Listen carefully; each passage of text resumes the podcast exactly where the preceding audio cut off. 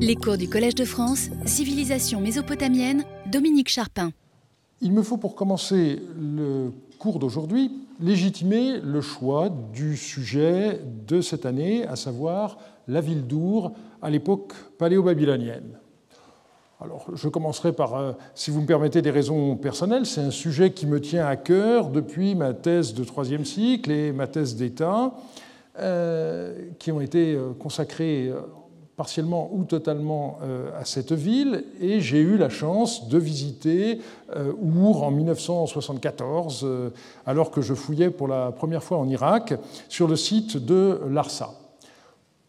De façon moins personnelle, il faut dire que la dernière synthèse pour l'époque paléo-babylonienne, spécifiquement pour Our, date de 1992.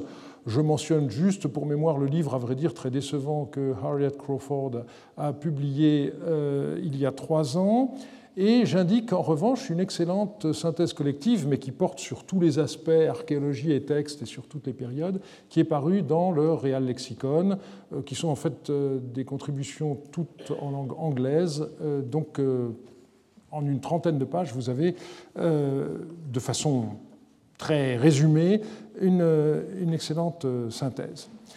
La raison principale euh, pour laquelle j'ai choisi euh, la ville d'Ours, c'est bien sûr la reprise euh, de la fouille du site sous la direction d'Elizabeth Stone en 2015, avec une deuxième campagne en 2017, et toutes les deux qui ont été extrêmement fructueuses. On aura amplement l'occasion d'en reparler.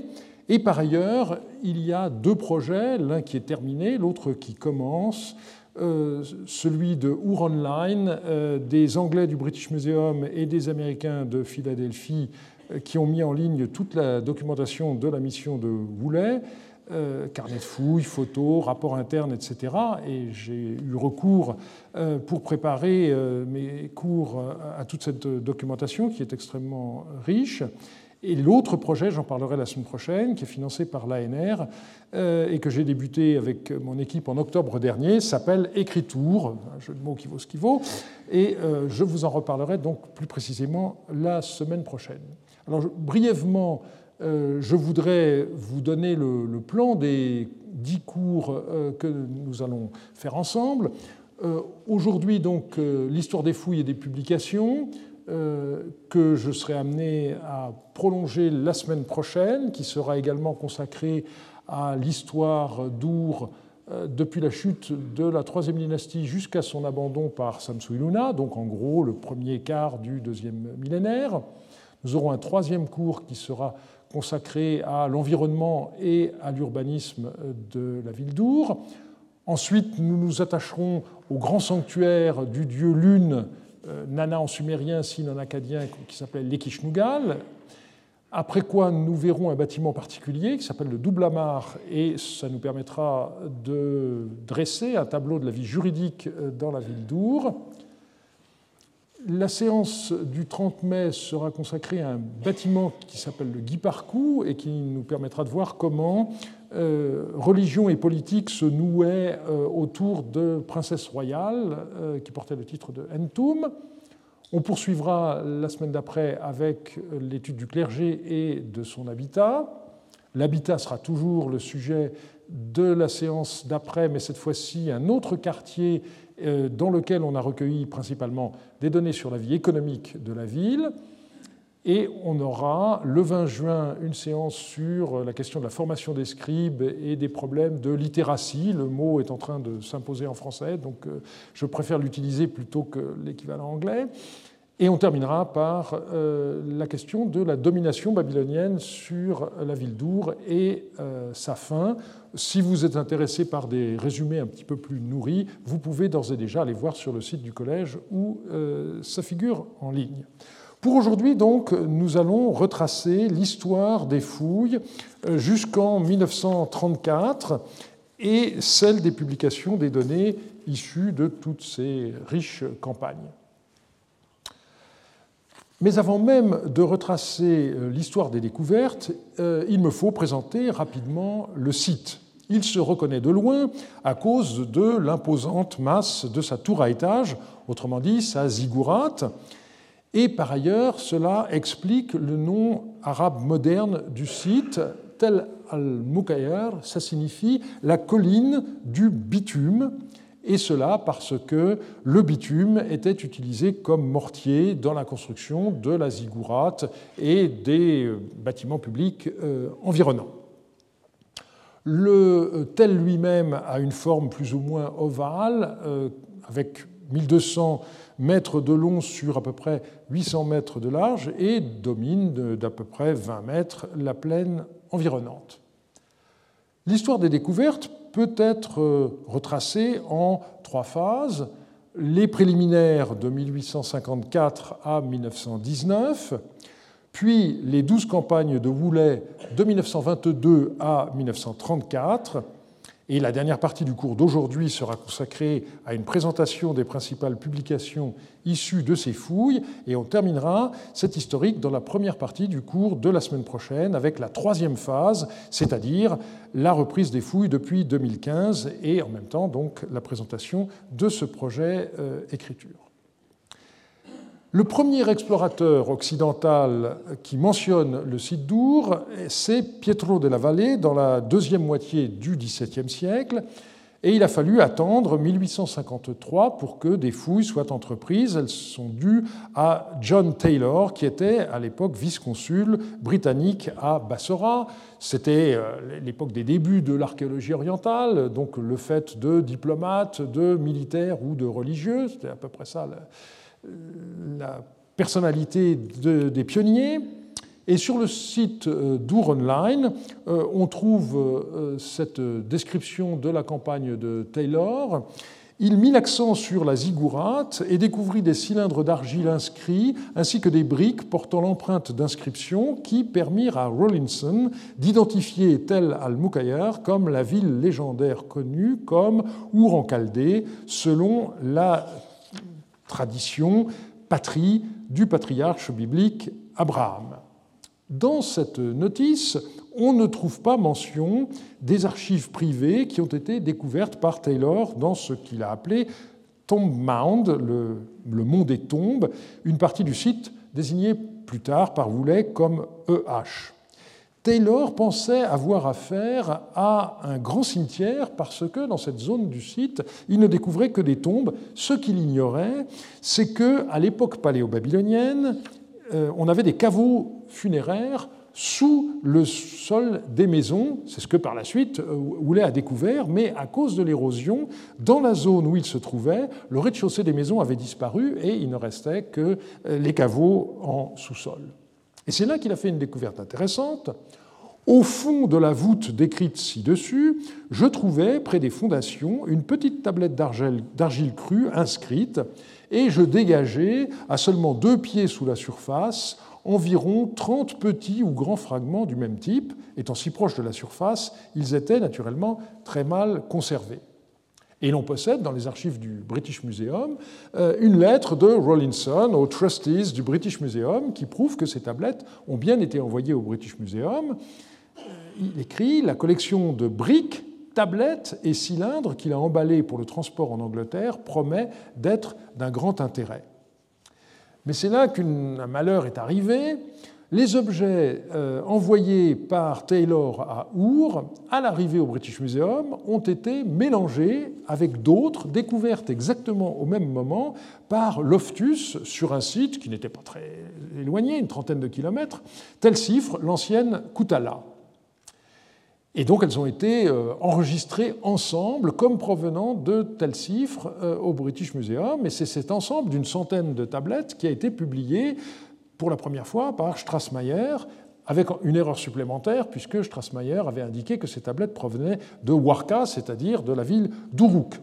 Notez au passage que 1882, c'est la date donc de la première publication de tablettes d'époque paléo-babylonienne.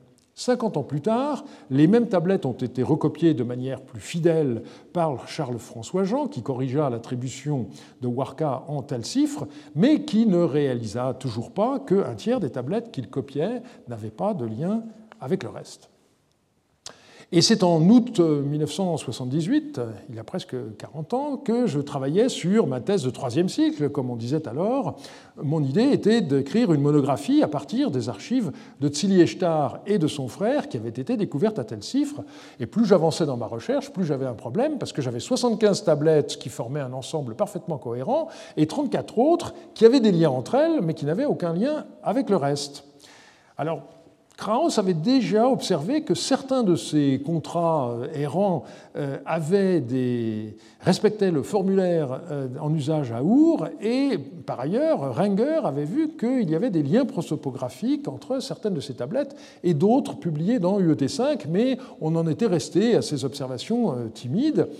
Et moi, j'étais là à me demander ce qui avait bien pu se passer. Est-ce que c'était des textes rédigés à Our qui auraient été transportés à tel chiffre Et puis, Finalement, euh, j'ai compris que c'était bel et bien des textes rédigés à Our, et en faisant quelques recherches, ce qui n'était pas si facile aujourd'hui que de nos jours, où tous les documents sont disponibles sur la toile, j'ai fini par euh, mettre la main sur le rapport de Taylor dans le Journal of Royal Asiatic Society de 1854, et euh, j'ai fini donc par avoir la certitude qu'il s'agissait bel et bien des tablettes découvertes par Taylor à Our, et mon livre, publié en 1980, a reçu un accueil très positif. Avec le recul, je regrette simplement le sous-titre euh, Étude des documents de tel cifre. Il aurait mieux valu euh, sous-titrer le livre Étude de, documents d'Our et de Koutala, tel cifre. Ça aurait été plus clair, mais euh, c'est fait.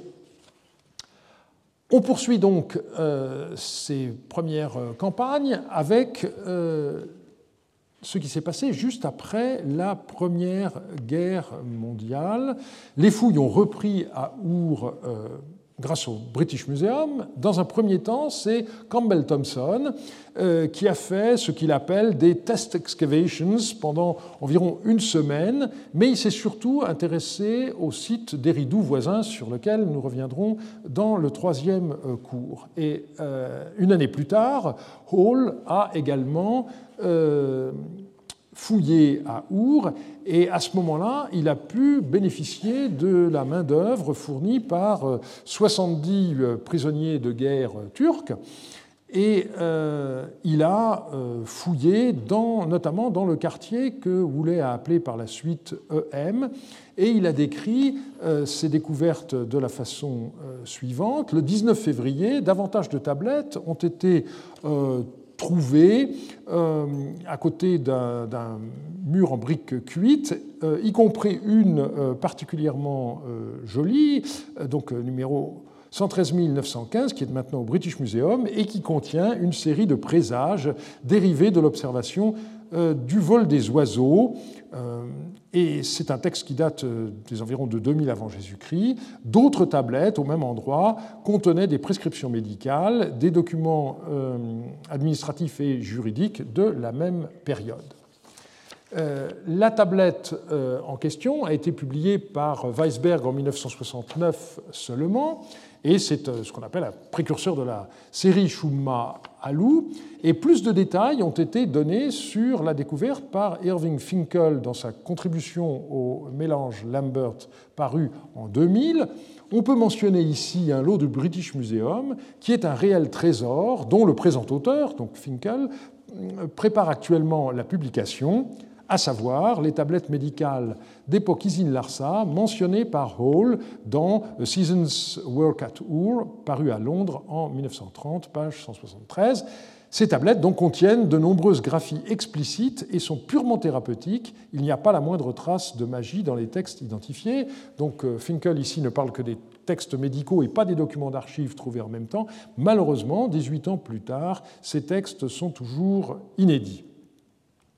Revenons au, passé et euh, à la période majeure de euh, cette histoire, à savoir les douze campagnes de Woulet entre 1922 et 1934. Alors rétrospectivement, euh, on se dit que Woulet a eu beaucoup de chance.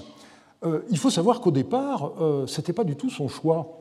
Our fut un pis-aller. Il aurait aimé reprendre la fouille de Carchemish qu'il avait entamée avant la Première Guerre mondiale, mais le malheur, c'est que, à la suite de la guerre, eh bien, la frontière nouvellement créée entre la Turquie et la Syrie passait à travers le site coupant entre la ville haute et la, ville basse. Et donc, il s'est rendu sur place peu après la fin de la guerre et il s'est rendu compte qu'il n'y était pas possible de reprendre les fouilles.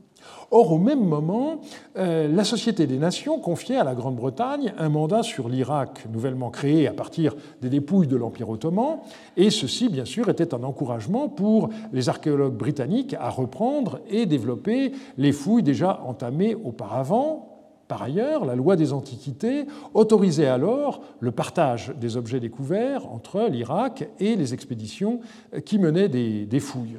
Donc le British Museum a été d'accord pour financer l'expédition, mais comme après la guerre euh, ses ressources avaient beaucoup diminué, eh il s'est associé à une institution plus riche, américaine, l'University Museum de Philadelphie. Et c'est pourquoi les découvertes faites par euh, Woolley sont aujourd'hui réparties entre trois musées, le British Museum à Londres, euh, le musée de Philadelphie et le musée de Bagdad. À partir de 1922, donc, Woolley a mené 12 campagnes euh, de fouilles, une euh, chaque année. Et euh, quand on dit une campagne annuelle, c'était des campagnes qui duraient plusieurs mois, avec une équipe d'environ 5 personnes. Alors la présence d'un architecte était une évidence.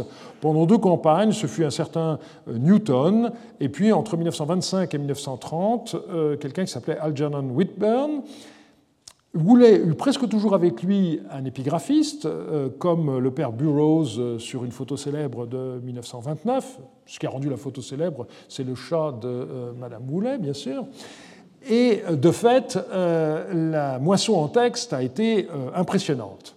Et Woolley a été aidé à partir de 1925 par une jeune veuve, Mrs. Keeling, au départ dessinatrice de la mission, ce qui conduisit le directeur du musée de Philadelphie à lui faire des remarques sur l'inconvenance de la situation. Songez donc une femme seule au milieu de quatre hommes. Et euh, sommé de ne plus emmener euh, sa dessinatrice avec lui sur le chantier, Voulet décida de l'épouser euh, dès 1927. Ce mariage ne semble pas avoir été très heureux, mais leur collaboration a été fructueuse et Woolley a toujours rendu un hommage appuyé à l'aide qu'il a reçue euh, de son épouse. Et de fait, les talents artistiques de sa femme euh, l'ont grandement aidé à populariser euh, ses découvertes. J'y reviendrai par la suite. Woolley a également été secondé par Max Mallowan et on sait que ce dernier finit par épouser Agatha Christie, qu'il a rencontrée sur le site d'Our où elle était en visite. Et pour la petite histoire, Agatha Christie se serait amusée à faire de l'épouse de Woolley la victime euh, dans son célèbre roman Meurtre en Mésopotamie. Donc, si vous voulez voir la personnalité de Madame Woolley, eh bien, lisez ou relisez euh, ce, roman. Plus sérieusement, euh, Woolley a été aussi très efficacement, efficacement secondé par son contremaître, qu'on trouve généralement cité sous le nom de Hamoudi. En fait, c'est Sheikh Hamoudi ibn Ibrahim, qu'il avait connu quand il dirigeait les fouilles de Carchemish avant la Première Guerre mondiale. Et donc, pour ce personnage, euh, venir dans le sud de l'Irak ne posait pas de problème parce que euh, les frontières modernes n'avaient pas beaucoup d'existence à ses yeux, bien entendu. Et euh, donc Hamoudi est venu chaque année avec d'abord deux, puis trois de ses fils, et ils ont eu à encadrer jusqu'à 300 ouvriers grâce auquel euh, Woolley a pu se livrer à des dégagements d'une très très grande ampleur, ce que vous pouvez constater en comparant une vue aérienne prise au début des travaux et une autre, au contraire, prise vers la fin. Ah, ça, c'est l'avantage d'avoir la Royal Air Force à sa disposition. On peut demander des survols euh, de son site et avoir comme ça euh, des vues euh, aériennes intéressantes. Ceux qui connaissent les travaux d'André Parot à Marie, ben, c'était pareil. Hein. c'était l'aviation française du Levant qui a pris régulièrement des vues aériennes montrant la progression de la fouille du palais de Marie. Il est assez difficile de résumer chronologiquement les fouilles de Woolley dans la mesure où de nombreuses opérations ont duré plusieurs campagnes, certaines étant parfois menées en parallèle. Il est très important de relire les rapports préliminaires qu'il a donnés chaque année dans une revue intitulée Antiquaries Journal, car on se rend compte parfois qu'il a été amené à réinterpréter certaines découvertes dans ses rapports définitifs en fonction de découvertes postérieures, ce qui est bien légitime, mais qui parfois aussi a pu conduire à certaines distorsions. Et désormais, on a les rapports qu'il écrivait tous les mois pendant la campagne à ses bailleurs de fonds. Donc on a trois strates, euh, les rapports mensuels, les rapports définitifs en fin de campagne, les rapports préliminaires pardon, en fin de campagne, et les rapports définitifs dans les, ouvrages. Le site Ural 9 a tenté de résumer les fouilles de Boulet en trois phases. La première phase regrouperait les cinq premières campagnes, avant tout consacrées à la ziggourate et aux bâtiments publics à l'intérieur du mur d'enceinte du sanctuaire d'époque néo-babylonienne, ce que voulait désigner souvent comme le Téménos de Nabucodonosor. La deuxième phase aurait correspondu à la deuxième moitié des années 20, lorsque Boulet se consacra avant tout au cimetière royal, avec 600 tombes fouillées en 1900. 27 en moins de trois mois, 454 en 1928-29 et pour finir 350 en 1929-30. Et la troisième et dernière phase a surtout été consacrée au niveau proto-historique, comme on dit de nos jours, préhistorique, comme on disait euh, à l'époque, la dernière campagne se terminant donc en février 1934. Alors, un tel résumé n'est pas faux, mais en rentrant dans le détail, comme nous allons le faire maintenant, on va voir que c'est une grande simplification par rapport à une réalité beaucoup plus riche, surtout pour la phase 2. La première campagne, donc, elle a été marquée par euh, différentes tentatives. Euh, la première, c'est ce que voulait appeler TTA, c'est-à-dire Trial Tranche la, tranchée d'essai A, et euh, il se trouve qu'il est tout de suite tombé sur euh, les tombes royales. Et il a eu euh, la grande sagesse d'arrêter tout de suite ses fouilles en comprenant que dans l'état d'impréparation où lui-même était, et surtout dans l'état euh, dans lequel se trouvaient ces ouvriers qui découvraient euh, la brique crue et euh, les techniques de fouille à ce moment-là, ça n'était pas possible de continuer à fouiller à cet endroit-là. Donc il s'est dit, j'attends quelques années, donc il avait, il avait une, une vue déjà sur la longue durée, et donc il s'est arrêté et il n'a repris que quatre campagnes plus tard.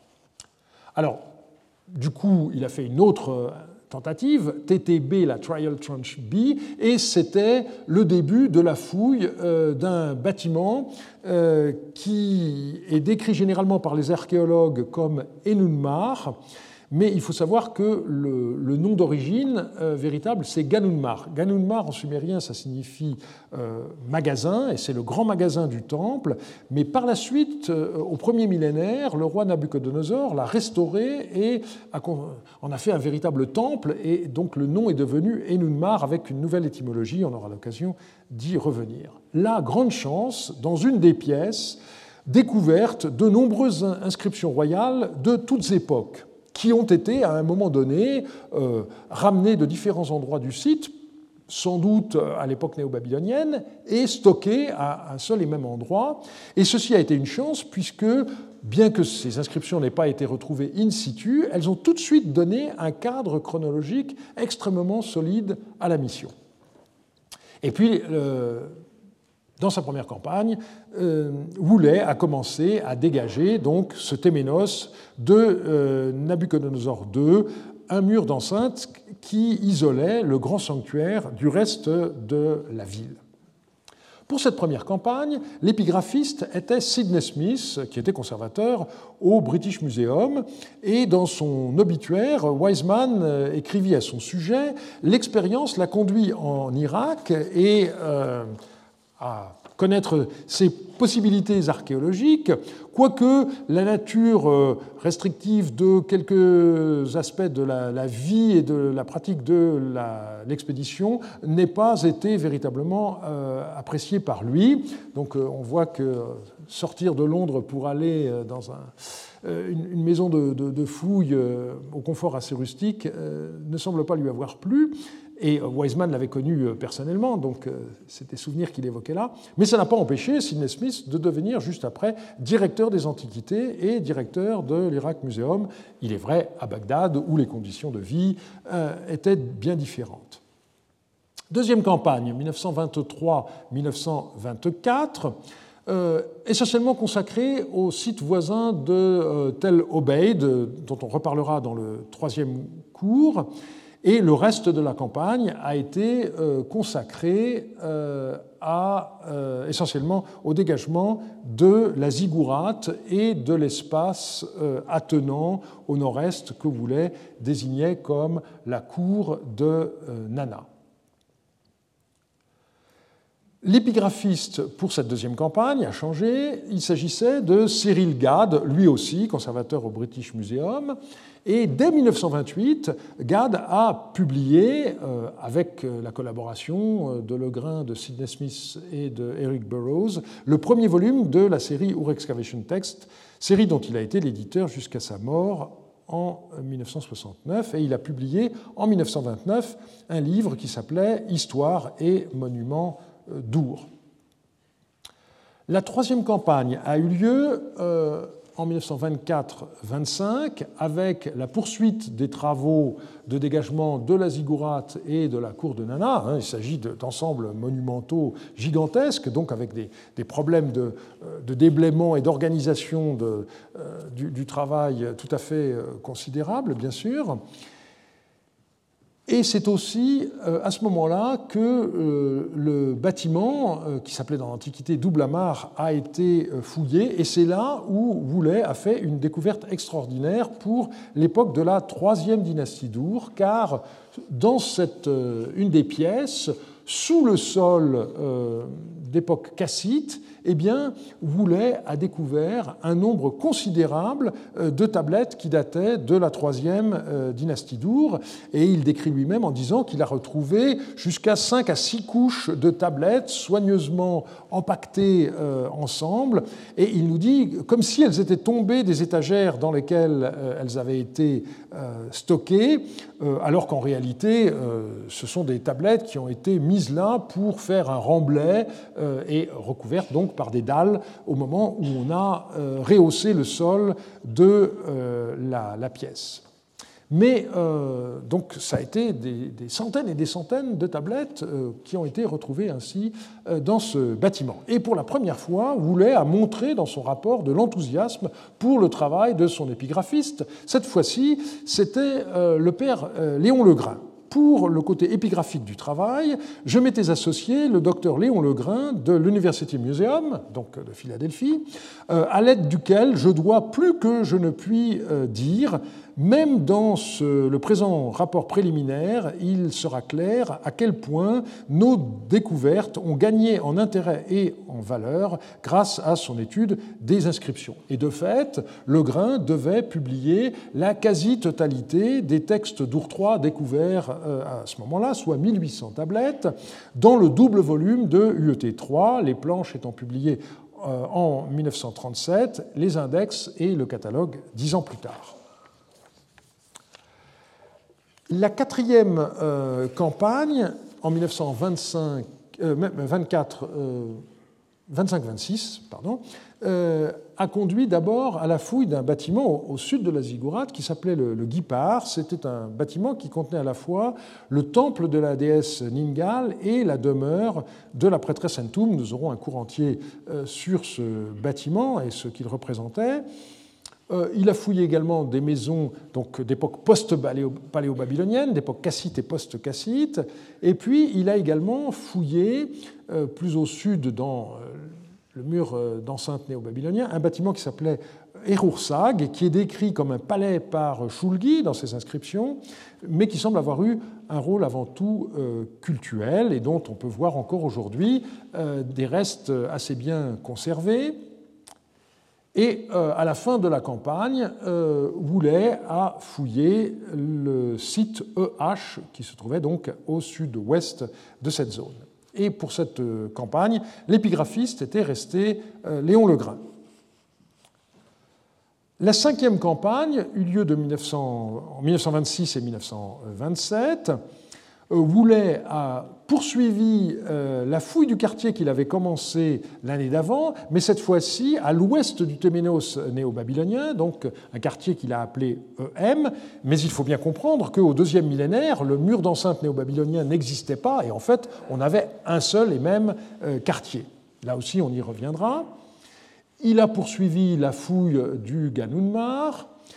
Il a continué à s'intéresser euh, au Téménos de Nabucodonosor II. Malowan a fouillé de son côté un bâtiment qui a été présenté comme le trésor du roi Sinidinam, on aura l'occasion d'y revenir, et surtout, c'est à ce moment-là donc qu'il a décidé que le temps était venu de reprendre la fouille des tombes royales, et il a dégagé les 600 premières tombes à ce moment-là.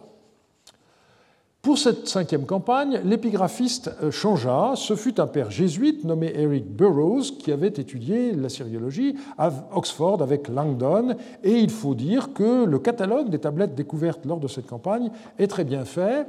Et euh, chance pour nous, Burroughs est revenu pour les sixième, septième et huitième campagnes. Donc ça a été l'épigraphiste qui a collaboré le plus longtemps avec euh, Woolley. Sixième campagne en 1927-28, suite des tombes royales, avec euh, euh, des objets précieux dont je ne vous montrerai que quelques-uns, mais qu'il est facile de, euh, de, voir. Mais comme ce sont des objets du troisième millénaire, ils sont antérieurs à la période à laquelle ce cours sera consacré, donc de la vaisselle en or, euh, des, des, objets euh, artisanaux absolument extraordinaires comme ce bouquetin debout sur un arbre, et puis bien sûr, j'y reviendrai tout à l'heure, les fameux instruments de musique trouvés dans ces tombes.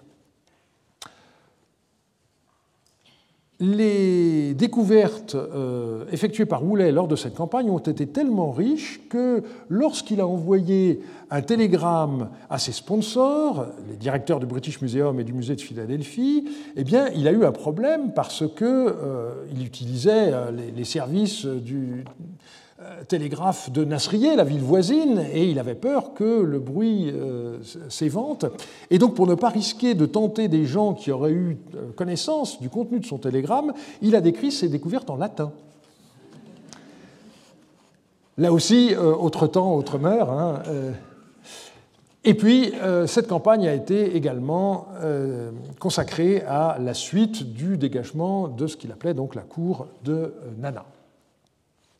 À la septième campagne, 1928-1929, euh, suite du dégagement de la cour de Nana, suite euh, des tombes royales, avec 454 tombes, mais aussi dans ce secteur la découverte de nombreuses tablettes archaïques, les premières ayant été récoltées lors de la cinquième euh, campagne. Donc des tablettes de l'époque protodynastique L'épigraphiste donc était toujours Burroughs et euh, il publia dès 1935 ces tablettes euh, archaïques dans le volume UET2, j'y reviendrai tout à l'heure. La huitième campagne eut lieu en 1929-30, suite des tombes royales avec 350 tombes, une étude stratigraphique avec le sondage F, une étude plus détaillée du plan du temple de Nana, et puis également euh, l'étude du temple d'Enki, des fortifications et de la zone du port.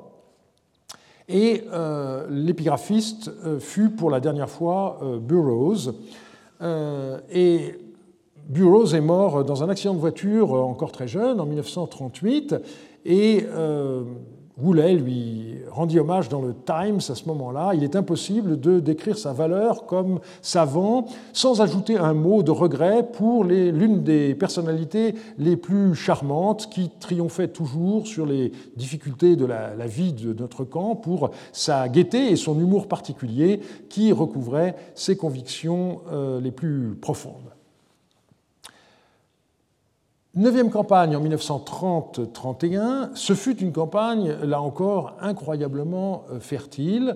Euh, Woolley euh, avait, la campagne d'avant, en dégageant les tombes royales, rencontré un mur avec une inscription du roi d'Ourtrois, qu'il appelait à l'époque Boursine, qu'on appelle maintenant Amarcine, et il s'était dit, oh bon sang, est-ce que par hasard, j'aurais pas les tombes des rois de la troisième dynastie d'Our, donc des tombes postérieure à celle qui fouillait, euh, de l'extrême fin du troisième millénaire, et c'est ce qui s'est passé.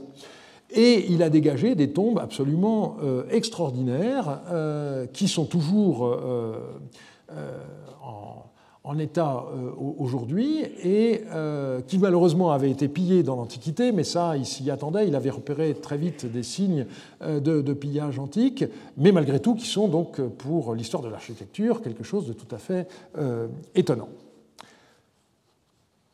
Il fouilla également le palais de la fouille de, la fille de Nabonide, qu'on appelait à l'époque Belchalti-Nana, et dont le nom est aujourd'hui transcrit Ennigaldi Nana en, en sumérien.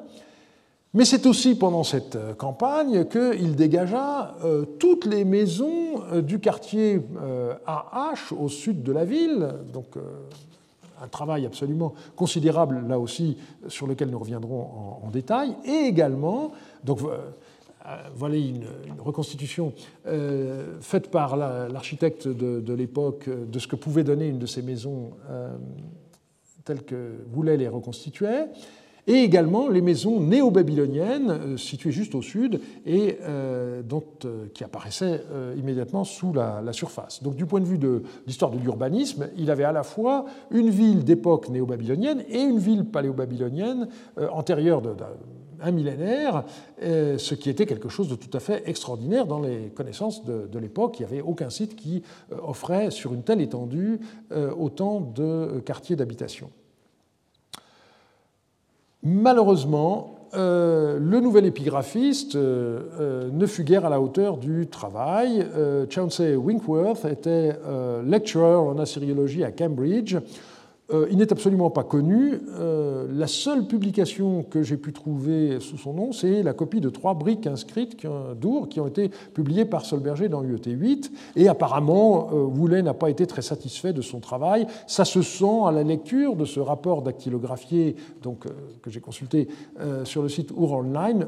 j'ai le regret de dire qu'au début de ce mois, M. Winkworth était malade et comme le traitement qu'on pouvait lui donner sur place ne réussissait pas, on a dû l'emmener à l'hôpital à Bassora, où il a été gardé pendant euh, deux semaines, euh, souffrant de dysenterie. Il est maintenant revenu euh, et capable de travailler à nouveau, mais son absence, à un moment où le matériel inscrit sortait à un rythme assez élevé, signifie que du point de vue du travail de l'épigraphique, eh bien, il y a eu des retards.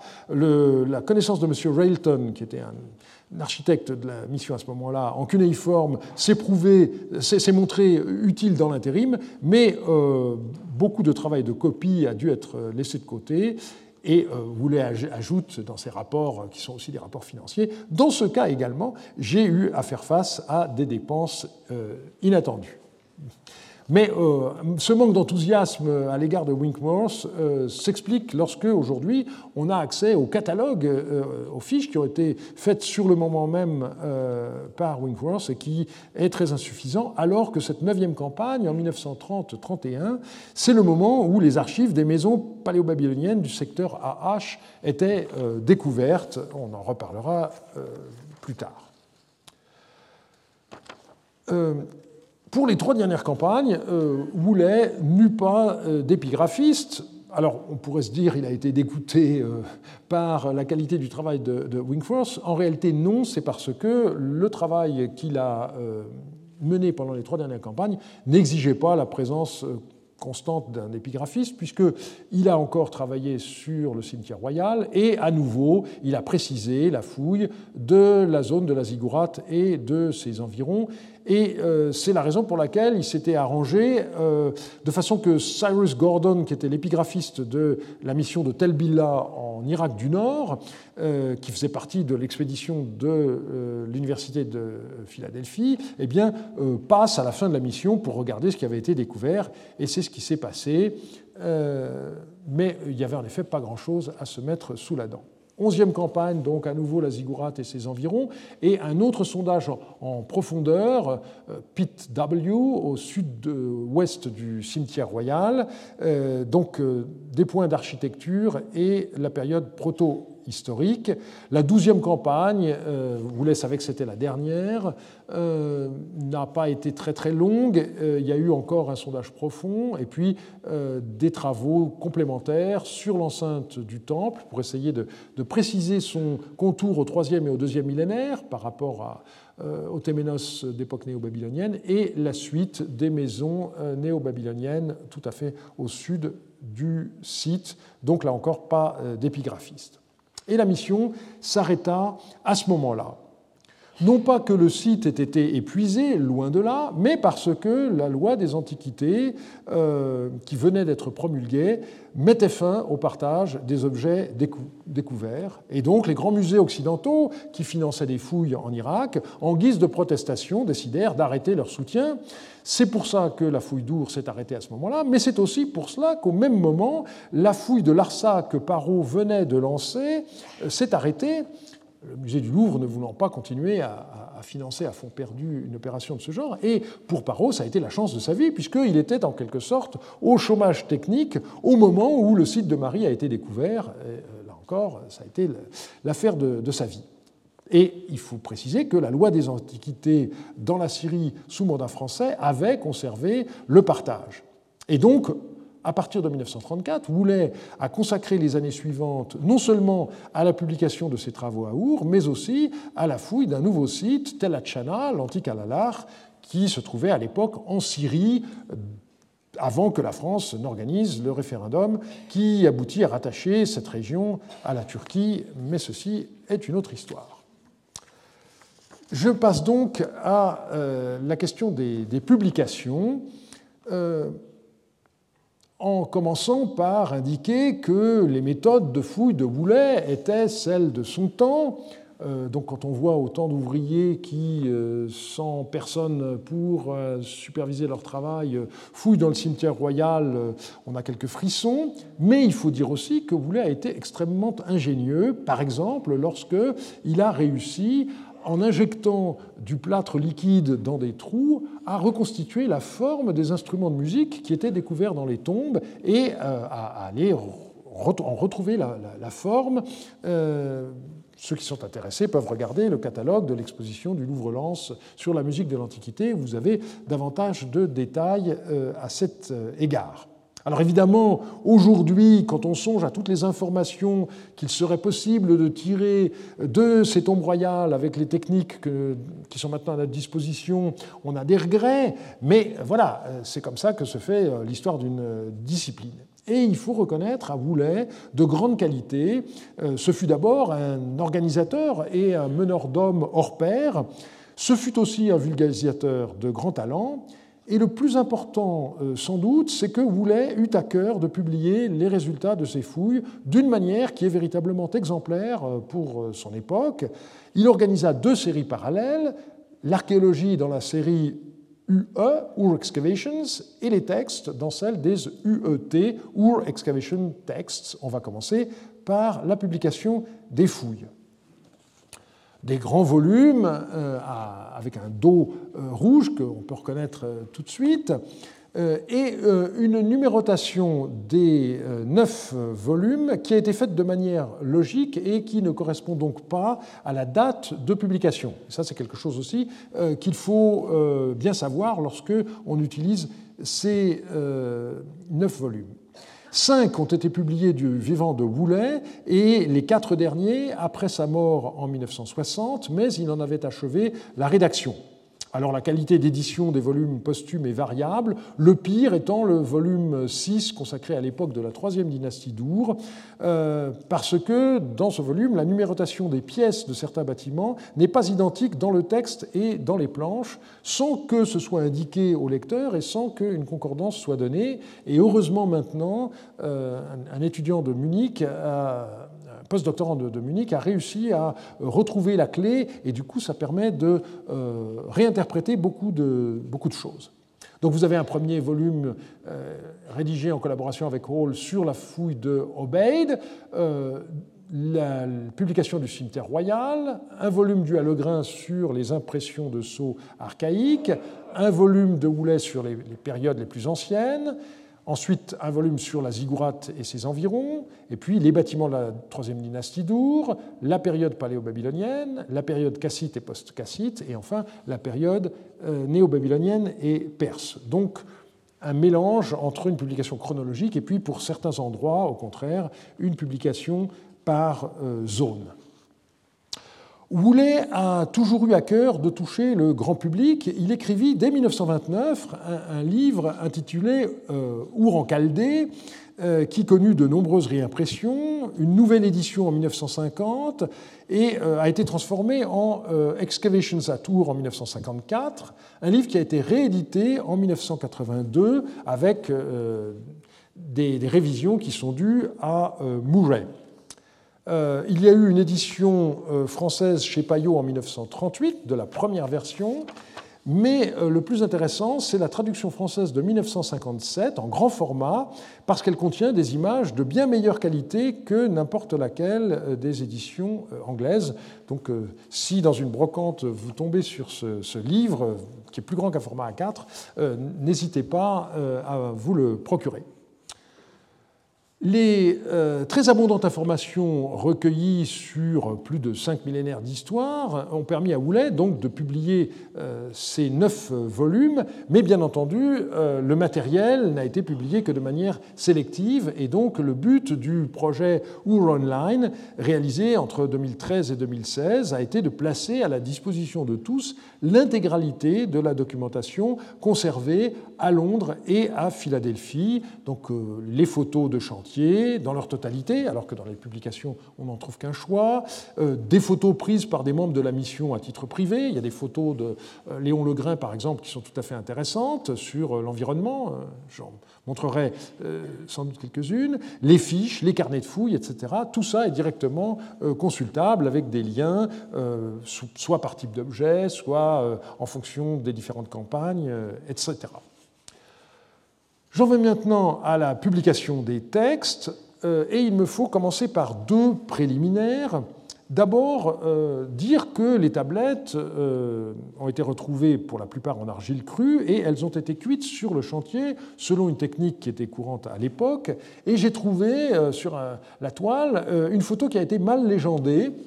On nous dit que Catherine Woolley et le cher Hamoudi ibn Ibrahim euh, euh, sont en train de, trier des découvertes lors de la campagne 1928-29. Et si on regarde de près ce que tient euh, Hamoudi en main, en réalité c'est une tablette cunéiforme, et ils ne sont pas du tout en train de trier, ils sont en train de remplir une boîte en, fer blanc avec des tablettes on mettait en effet euh, une couche de sable, des tablettes, une couche de sable, des tablettes, et ainsi de suite, euh, jusqu'à ce que ce soit plein. Et ensuite, euh, cette boîte était mise à cuire avec un, grand feu. Le problème était qu'on ne contrôlait pas très très bien la, température, et ceci donc donnait plus de solidité aux tablettes avant qu'elles ne soient transportées.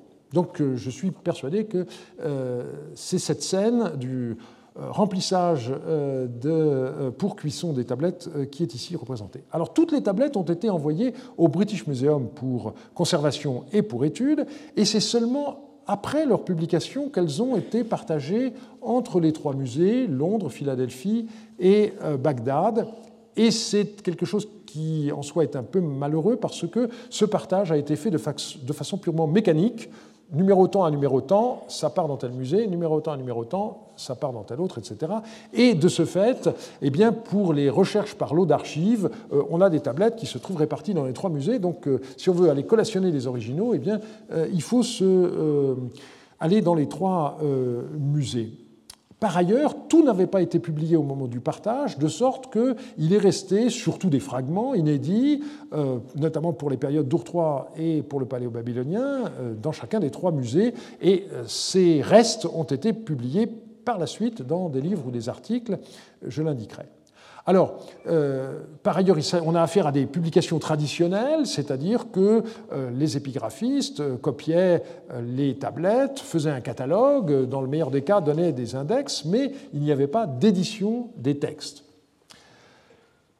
Et le principe de répartition qui a été choisi par Woulet et Gad, ça a été une répartition mi-thématique, mi-chronologique, et donc on a trois grands ensembles.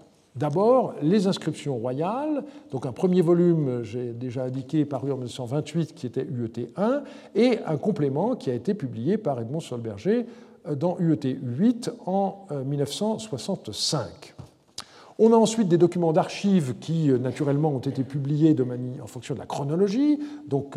Il y a eu, pour le début du troisième millénaire, euh, l'ouvrage de Burroughs, UET2, qui a été édité dans un livre de Pompagno et Alberti en 86. Et il y a eu des compléments qui ont été donnés par Camille Lecomte ces dernières années.